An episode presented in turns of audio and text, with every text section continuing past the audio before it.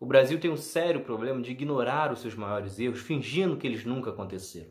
É o caso, por exemplo, da escravidão, na qual pessoas de classes mais altas insistem, batem o um pé em dizer que um crime de exploração que durou três séculos no nosso país não traz consequências na desigualdade que temos nos dias de hoje. E neste caso específico, uma pessoa que queimou arquivos da época tem contribuição significativa para essa tentativa errada de passar uma borracha nesse crime histórico do nosso país. Este é o tema deste episódio. É Pilatos lá na Bíblia quem nos diz, e também faleceu por ter pescoço o infeliz autor da guilhotina de Paris.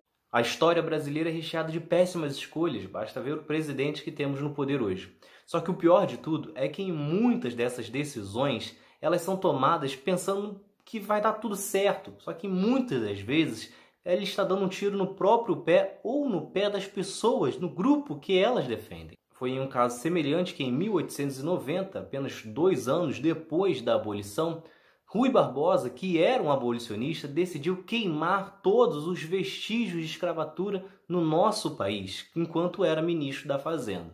Foram queimados todos os livros de registros dos cartórios municipais relativos a transferências, compras e vendas de escravos no Brasil. Toda esta papelada foi destruída em 13 de maio de 1891. A tese mais aceita é de que Rui Barbosa tomou esta decisão para evitar que os antigos donos de escravos exigissem uma indenização do governo por causa da Lei Áurea, né, que aboliu a escravatura no nosso país.